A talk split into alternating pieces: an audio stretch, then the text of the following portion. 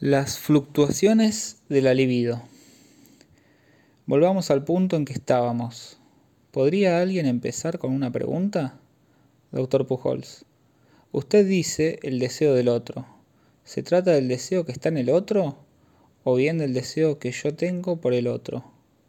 Para mí no es lo mismo.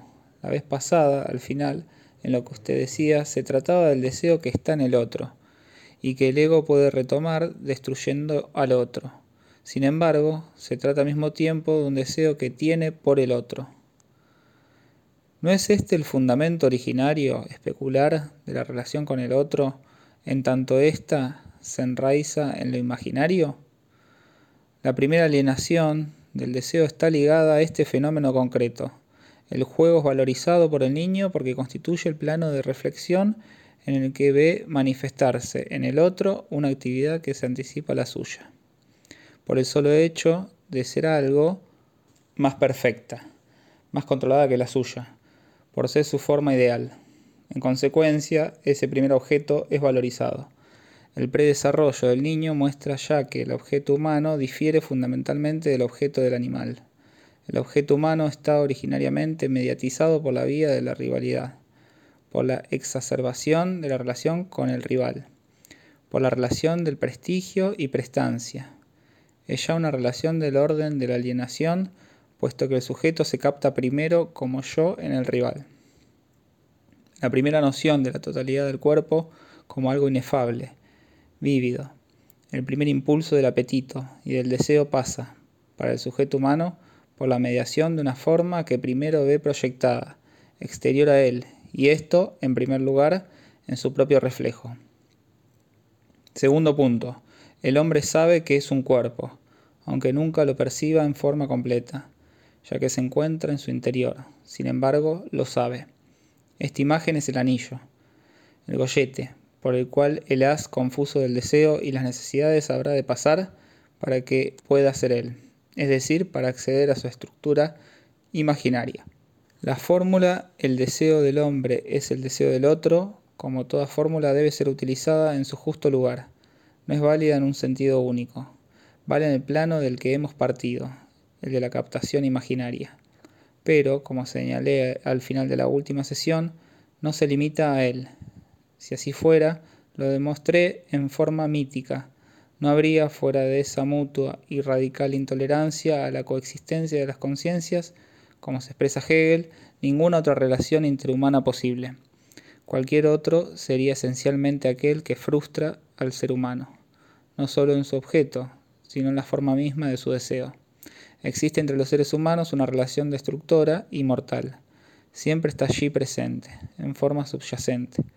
El mito político del struggle for life sirvió para insertar muchas cosas. Si Darwin lo forjó, fue porque formaba parte de una nación de corsarios, cuya industria fundamental era el racismo. En realidad, todo se opone a esta tesis acerca de la supervivencia de las especies más fuertes. Es un mito que se opone a los hechos. Todo prueba que hay puntos de constancia y equilibrio propio de cada especie, y que las especies viven en una especie de coordinación presente incluso entre devoradores y devorados. Jamás se llega a un radicalismo destructor, el cual simplemente culminaría en el aniquilamiento de la especie de los devoradores, quienes ya no tendrían nada que comer. La estrecha intercoaptación que existe en el plano de la vida no se lleva a cabo en la lucha a muerte. Es preciso profundizar la noción de agresividad que utilizamos en forma un tanto burda. Se cree que la agresividad es la agresión, sin embargo, no tienen nada que ver una con la otra. Solo en su límite, virtualmente, la agresividad se resuelve en agresión. Pero la agresión nada tiene que ver con la realidad vital. Es un acto existencial vinculado a una relación imaginaria. Esta es una clave que permite volver a pensar muchos problemas, no solo los nuestros, en un registro completamente diferente. Pedí que formularan una pregunta, hicieron bien en hacerlo. ¿Están satisfechos? Me parece que la vez pasada habíamos avanzado más. En el sujeto humano, el deseo es realizado en el otro, por el otro, en casa del otro, como dijo el doctor Pujols. Es este el segundo tiempo, el tiempo especular, el momento en que el sujeto ha integrado la forma del yo, pero solo pudo integrarla después de un primer juego de báscula, por el cual precisamente cambió su yo por ese deseo que ve en el otro. A partir de entonces, el deseo del otro, que es el deseo del hombre, entra en la mediatización del lenguaje. Es en el otro, por el otro, que el deseo es nombrado. Entra en la relación simbólica del yo, G, y el tú, en una relación de reconocimiento recíproco y de trascendencia, en el orden de una ley ya preparada para incluir la historia de cada individuo. He hablado del Ford y del Da. Se trata de un ejemplo del modo en que el niño entra naturalmente en este juego. Comienza a jugar con el objeto, más exactamente con el solo hecho de su presencia y su ausencia. Se trata pues de un objeto transformado, un objeto con función simbólica, un objeto desvitalizado que es ya un signo. Cuando el objeto está cerca, el niño lo expulsa. Cuando no está allí, lo llama. Mediante estos primeros juegos, el objeto pasa, casi de modo natural, al plano del lenguaje. El símbolo emerge y se vuelve más importante que el objeto. Lo he repetido tantas veces, si no logran metérselo en la cabeza. La palabra o el concepto no es, para el ser humano, más que la palabra en su materialidad. Es la cosa misma. No es simplemente una sombra, un soplo, una ilusión virtual de la cosa. Es la cosa misma. Reflexionen un poco lo real, porque la palabra elefante existe en la lengua de los hombres. El elefante ha entrado en sus deliberaciones los hombres pudieron tomar respecto a ellos, incluso antes de tocarlos. Resoluciones mucho más decisivas para estos paquidermos que cualquier otra cosa ocurrida en su historia. El cruce de un río o la esterilización natural de un bosque, solo con la palabra elefante y el modo en que la utilizan los hombres, les ocurren a los elefantes cosas, favorables o desfavorables, fastas o nefastas pero de todos modos catastróficas, antes incluso de que se haya alzado hacia ellos un arco o un fusil. Por otra parte, es evidente, basta con que hable de ellos, para que gracias a la palabra elefante no sea necesario que estén aquí para que efectivamente estén aquí y sean más reales que los individuos elefantes contingentes. Señor Hipólite, eso es lógica hegeliana. ¿Y acaso es atacable por eso? señor Hipólito. No, no es atacable. Manoní decía hace un momento que eso era política. O Manoní. Es el punto donde la política humana se inserta, en su sentido amplio, si los hombres no actúan como los animales. Es porque intercambian su conocimiento mediante el lenguaje. En consecuencia, se trata de política. La política hacia los elefantes es posible gracias a la palabra. Señor Hipólito, no solamente.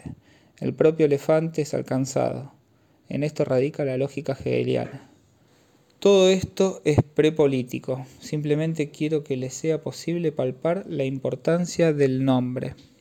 Nos colocamos simplemente en el plano de la nominación.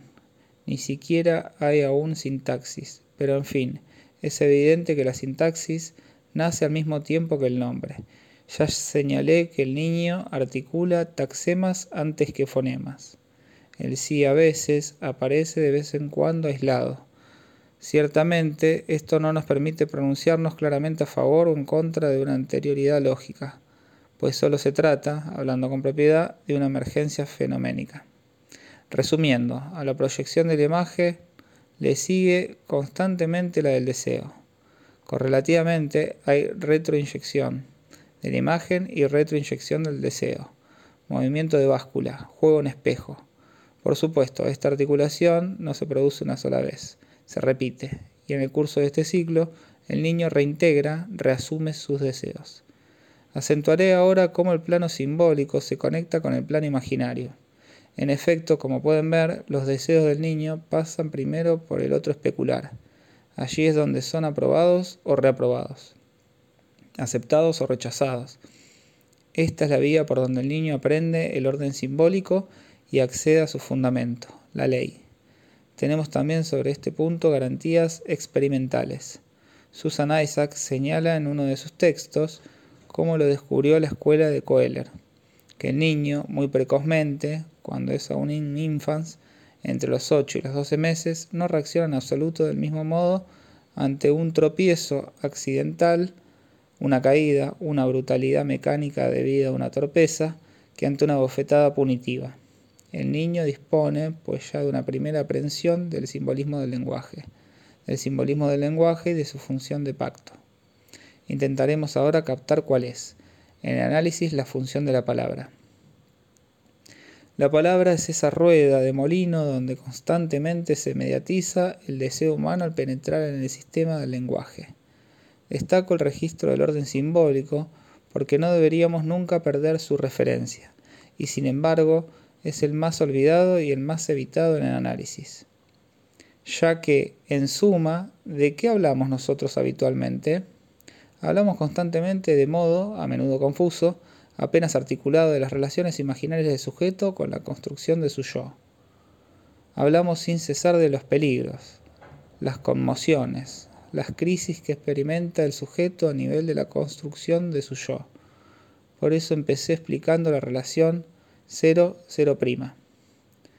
La relación imaginaria con el otro. La primera emergencia del objeto genital no es menos prematura que todo lo que puede observarse en el desarrollo del niño y ello fracasa. Pero la libido, que se relaciona con el objeto genital, no está al mismo nivel que la libido primitiva, cuyo objeto es la propia imagen del sujeto. Este es un fenómeno de suma importancia. El niño tiene una relación libidinal primitiva con su imagen debido a que llega al mundo, estructuralmente, en estado prematuro, de arriba a abajo y de cabo a rabo. La libido de la que aquí se trata es aquella cuyas resonancias conocen, y que es del orden de la liev, del amor. Constituye la gran X de toda la teoría analítica. ¿Creen ustedes que es excesivo llamarla la gran X? No me costará trabajo a algunos mostrarle que es así usando algunos textos y de los mejores analistas. No puede hacerse una demostración buscando referencias entre quienes no saben lo que dicen. Encargaré la lectura de Balint a alguien. ¿Qué es ese amor genital presuntamente logrado?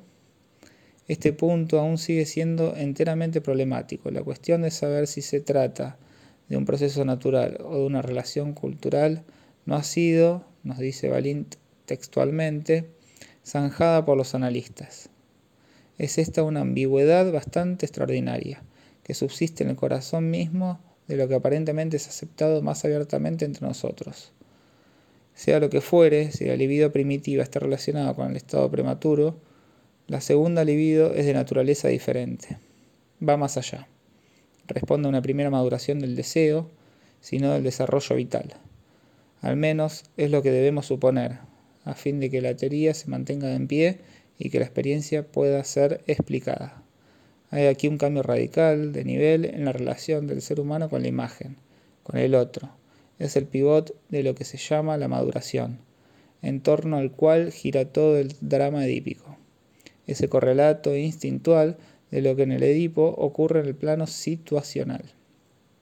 ¿Qué sucede, pues? La relación con la imagen narcisista pasa al plano de la Verliebheit, para emplear el último vocabulario freudiano, en la medida en que la libido primitiva alcanza la madurez. La imagen narcisista, cautivante, alienante en el plano imaginario, se haya cargada con la Berlieberheit que responde fenomenológicamente al registro del amor. Explicar las cosas de este modo equivale a decir que llenar, incluso desbordar, la alianza primitiva de la libido del sujeto inmaduro depende de una maduración interna vinculada a su evolución vital. La libido pregenital es el punto sensible, el punto de espejismo entre eros y tánatos, entre amor y odio. Es la manera más simple de hacer comprender el papel crucial que desempeña la libido llamada desexualizada del yo en la posibilidad de reversión, de viraje instantáneo del odio en amor, del amor en odio. Es el problema cuya resolución pareció plantear más dificultades a Freud.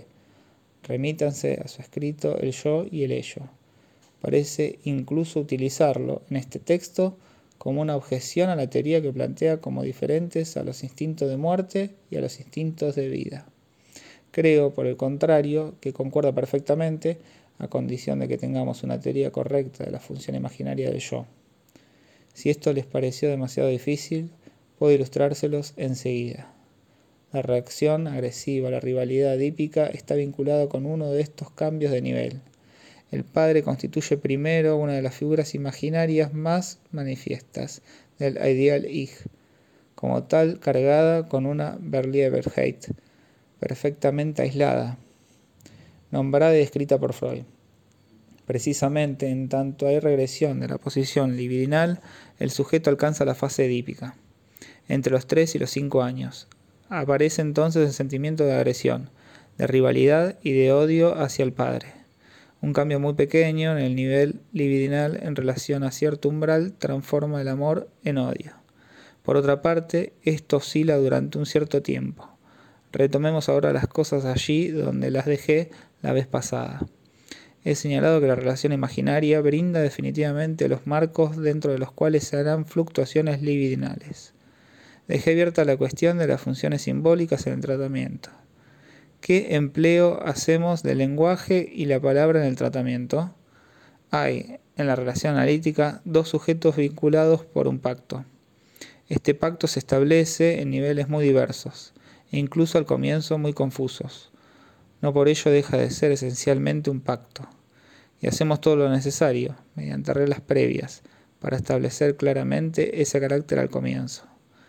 En el interior de esta relación se trata primero de desatar las amarras de la palabra, en su modo de hablar, en su estilo, en su modo de dirigirse al interlocutor.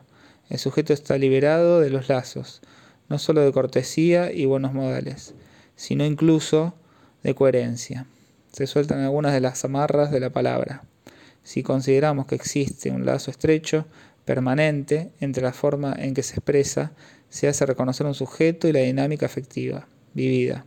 De sus relaciones deseantes, debemos darnos cuenta que esto solo introduce entonces, en la relación en espejo con el otro, cierta desinserción, cierta flotación, una posibilidad de oscilaciones. He aquí por qué existe mi pequeño modelo. Para el sujeto, la desinserción de su relación con el otro hace variar, espejar, oscilar, completar y descompletar la imagen de su yo. Se trata de que la perciba en su completitud, a la cual nunca tuvo acceso, para que pueda reconocer todas las etapas de su deseo, todos los objetos que aportaron a esa imagen su consistencia, su alimento, su encarnación. Se trata de que el sujeto constituya mediante reposiciones e identificaciones sucesivas, la historia de su yo. La relación hablada, flotante, con el analista tiende a producir en la imagen de sí variaciones suficientemente repetidas, suficientemente amplias, aun cuando sean infinitesimales, ilimitadas, como para que el sujeto perciba las imágenes cautivantes que se encuentran en la base de la constitución de su yo.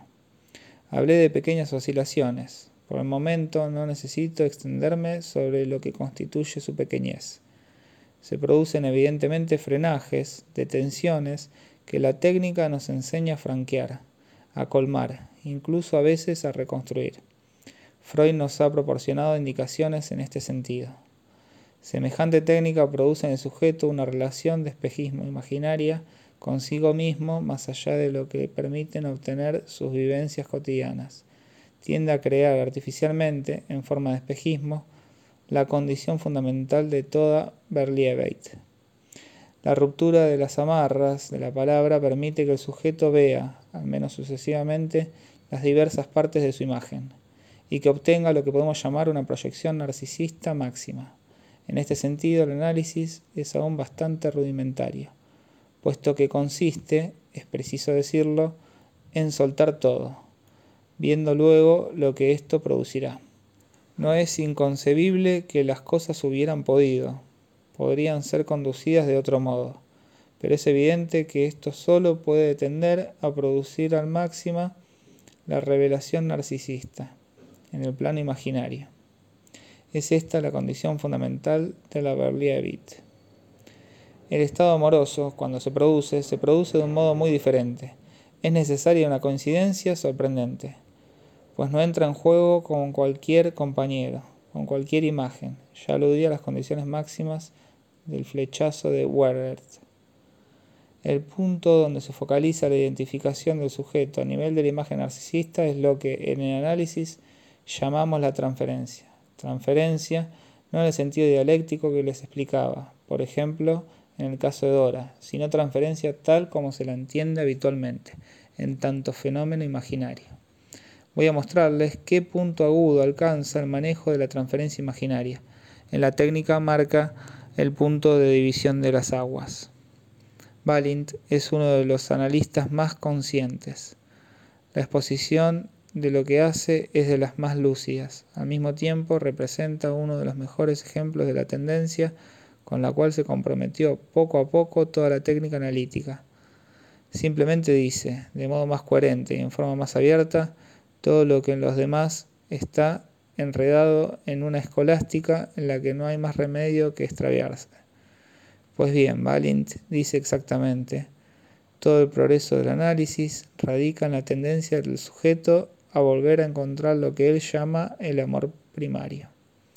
Primary love. El sujeto siente necesidad de ser el objeto del amor, de los cuidados, del afecto, del interés de otro objeto sin tener consideración alguna por las necesidades, incluso por la existencia de este objeto. Esto es lo que Balint articula terminantemente, y le agradezco que lo articule, lo cual no quiere decir que lo apruebo. Situar todo el juego del análisis en este plano, sin correctivo alguno, sin otro elemento, parecerá ya de por sí sorprendente. Sin embargo, esta concepción está totalmente en la línea de esa evolución del análisis que acentúa cada vez más las relaciones de dependencia las satisfacciones instintivas, incluso, lo cual viene a ser lo mismo, la frustración. Como describe Balint en estas condiciones, lo que observa al fin de análisis, al fin de un análisis logrado, verdaderamente terminado, que como él mismo lo confiesa, solo se produce en una cuarta parte de los casos, dice, con todas las letras, que se produce en el sujeto un estado de narcisismo que alcanza una exaltación desenfrenada de los deseos.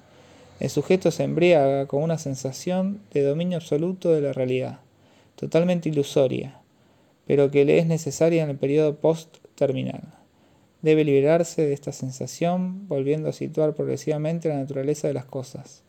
En cuanto a la última sesión, ella no transcurre sin que ambos participantes tengan fuertes ganas de llorar es lo que escribe Balint y esto tiene el valor de un testimonio extremadamente precioso de lo que es la cúspide de toda una tendencia del análisis. ¿No tienen ustedes la impresión de que se trata aquí de un juego muy poco satisfactorio, de un ideal utópico, el cual con toda seguridad de algún modo nos decepciona? Cierta manera de comprender análisis, más exactamente de no comprender algunos de sus resortes esenciales, debe conducir seguramente a semejante concepción y a semejantes resultados. Por el momento dejo esta pregunta en suspenso. Más adelante comentaremos los textos de Balint.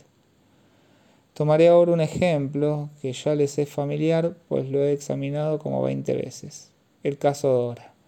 Lo que en análisis se descuida es, evidentemente, la palabra como función de reconocimiento. La palabra es esa dimensión a través de la cual el deseo del sujeto está integrado auténticamente en el plano simbólico. Tan solo cuando se formula, cuando se nombra ante el otro, el deseo, sea cual fuere, es reconocido en el pleno sentido de la palabra. No se trata de la satisfacción del deseo, ni de no sé qué primary love, sino exactamente del reconocimiento del deseo. Recuerden lo que Freud hace con Dora. Dora es una histérica. En esa época Freud no conoce suficientemente lo escrito, vuelto a escribir, repetido en notas en todas partes, e incluso en el texto mismo, lo que llama el componente homosexual, lo cual no quiere decir nada, pero en fin es una etiqueta. Esto equivale a lo siguiente, no se dio cuenta de la posición de Dora, es decir, de cuál era el objeto de Dora, no percibió por decirlo todo, que en O' estaba paradora la señora K. ¿Cómo dirige Freud su intervención? aborda Dora en el plano de lo que él mismo llama la resistencia. ¿Qué quiere decir esto? Ya se los he explicado. Freud hace intervenir, esto es absolutamente evidente, su ego, la concepción que tiene acerca de para qué está hecha una muchacha. Está hecha para amar a los muchachos. Si algo hay que no marcha bien, que la tormenta, que está reprimido, para Freud, lo único que puede ocurrir es que Dora ama al señor K. Y quizá, de paso, ama también un poco a Freud. Cuando se sigue esta línea, esto es totalmente evidente. Freud, por razones que también están vinculadas a su punto de partida erróneo, ni siquiera interpreta a Dora las manifestaciones de su pretendida transferencia con él. Al menos evita así equivocarse en este punto. Simplemente le habla del señor K. ¿Qué significa esto sino que le habla a nivel de la experiencia de los otros?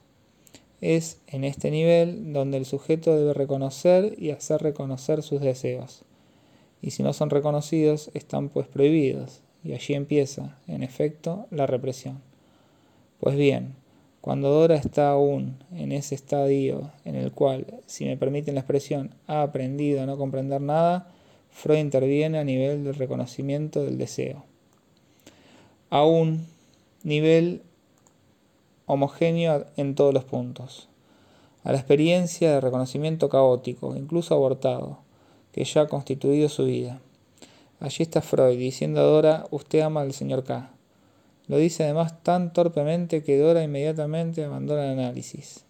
Si en aquella época hubiese estado iniciado en lo que hoy se llama el análisis de las resistencias, se lo hubiese hecho degustar poco a poco, habría empezado por enseñarle que tal o cual cosa era en ella una defensa, y por fuerza habría eliminado, en efecto, toda una serie de pequeñas defensas. De este modo hubiese ejercido, estrictamente hablando, una acción sugestiva, es decir, que hubiese introducido en su ego un elemento, una motivación suplementaria. Freud escribió en alguna parte que esto es la transferencia. En cierto modo, tiene razón. Es esto pero es preciso saber en qué nivel. Pues bien, hubiera podido progresivamente modificar el ego de Dora, de modo tal que ella contrajera matrimonio, tan desgraciado como cualquier matrimonio, con el señor K. Si, en cambio, el análisis hubiera sido conducido correctamente, ¿qué debería haber pasado? ¿Qué habría pasado si, en lugar de hacer intervenir su palabra en oprima, es decir, en lugar de poner en juego su propio ego con el fin de rehacer, de modelar el de Dora, Freud le hubiera mostrado que era la señora K a quien ella llamaba? Freud interviene, en efecto, en el momento en que, en el juego de báscula, el deseo de Dora está en oprima, donde ella desea a la señora K. Toda la historia de Dora cabe en esta oscilación por la cual ella no sabe si solo se ama a sí misma, a su imagen magnificada en la señora K, o bien si desea a la señora K, precisamente porque esta oscilación se produce incesantemente, porque este movimiento de báscula es constante. Dora no sale adelante. Es cuando el deseo está en oprima, cuando Freud debe nombrarlo, pues en ese momento puede realizarse si la intervención es repetida suficientemente y suficientemente completa puede realizarse la Berliet, que es desconocida, quebrada, continuamente refractada como una imagen en el agua que no llegamos a captar. En este punto, Dora podría reconocer su deseo, el objeto de su amor, como siendo efectivamente la señora K. Esta es una ilustración de lo que les decía antes. Si Freud hubiera revelado a Dora que ella estaba enamorada de la señora K, efectivamente ella se hubiera enamorado. ¿Es este el objetivo del análisis? No, solo es su primera etapa. Y si ustedes pierden este momento, o bien interrumpen el análisis, como Freud, o bien hacen otra cosa, ortopedia del ego, en ambos casos no hacen un análisis. El análisis, concebido como un proceso de despellejamiento, de mondadura de los sistemas de defensa, no tiene por qué no funcionar. Esto es lo que los analistas llaman encontrar un aliado en la parte sana del ego. Consiguen en efecto atraer hacia ellos la mitad del ego del sujeto, luego la mitad de la mitad, etc. ¿Por qué no habría de funcionar esto con el analista, puesto que es así como se constituye el ego en la existencia? Pero se trata de saber si esto es lo que nos enseña Freud. Freud nos mostró que la palabra debe ser encarnada en la historia misma del sujeto. Si el sujeto no la ha encarnado, si esta palabra está amordazada y latente en los síntomas del sujeto, ¿debemos o no liberarla como a la bella durmiente del bosque? Si no debemos liberarla, hagamos entonces un análisis estilo análisis de las resistencias. Sin embargo, esto no es lo que Freud quiso decir cuando habló, al comienzo, de analizar las resistencias. Veremos cuál es el sentido legítimo que debe conferirse a esta expresión. Si Freud hubiera intervenido, permitiendo al sujeto nombrar su deseo, pues no era necesario que él mismo lo nombrase, se hubiera producido en O' el estado de Verliebigkeit. Sin embargo, no hay que omitir que el sujeto hubiera sabido claramente que era Freud quien le había dado este objeto de Verliebigkeit, pero no es aquí donde termina el proceso una vez realizado este movimiento de báscula, por el cual el sujeto en el mismo momento en que su palabra reintegra la palabra del analista, le está permitido un reconocimiento de su deseo. Esto no se produce en una sola vez. Al ver el sujeto que se aproxima esta completitud tan preciosa, avanza entre esas nubes como en un espejismo. Freud puede ocupar su lugar a nivel del Ich Ideal, tan solo en la medida en que el sujeto reconquista su ideal ich. Por hoy nos quedaremos aquí. La relación del analista y el ich ideal plantea la cuestión del super-yo. Saben por otra parte que el ich ideal es considerado a veces como sinónimo de super-yo. He escogido escalar la montaña. Hubiera podido tomar el sendero descendente y plantear inmediatamente la pregunta, ¿qué es el super-yo? En cambio, solo ahora llegamos a ella. La respuesta parece evidente y sin embargo no lo es. Hasta ahora todas las analogías que han sido dadas, las referencias al imperativo categórico, a la conciencia moral, son muy confusas. Dejemos sin embargo las cosas en este punto. La primera fase del análisis está constituida por el pase de O a O', de lo que del yo le es desconocido al sujeto a esa imagen en la cual reconoce sus cargas imaginarias. Esta imagen que se proyecta despierta cada vez en el sujeto un sentimiento de excitación sin freno, de dominio de todas las salidas, ya presente en el origen de la experiencia del espejo. Pero ahora puede nombrarla porque, entre tanto, ha aprendido a hablar. Si no, no estaría en análisis. Esta es una primera etapa. Presenta una gran analogía con el punto donde nos deja M. Balint. ¿Qué es ese narcisismo sin freno, esa exaltación de los deseos? ¿Qué es, sino el punto que Dora hubiera podido alcanzar? Pero, ¿vamos a dejarla ahí en ese estado de contemplación? En alguna parte de la observación se la ve abismada, contemplando este cuadro, la imagen de la Madonna ante la cual un hombre y una mujer están en adoración. ¿Cómo debemos concebir la continuación del proceso? Para dar el paso siguiente, será necesario profundizar la función del ideal ich, cuyo lugar ocupa, lo ven ustedes, durante algún tiempo del analista en la medida en que realice su intervención en el lugar adecuado, en el momento adecuado, en el sitio adecuado. El próximo capítulo se referirá entonces al manejo de la transferencia. Lo dejo abierto.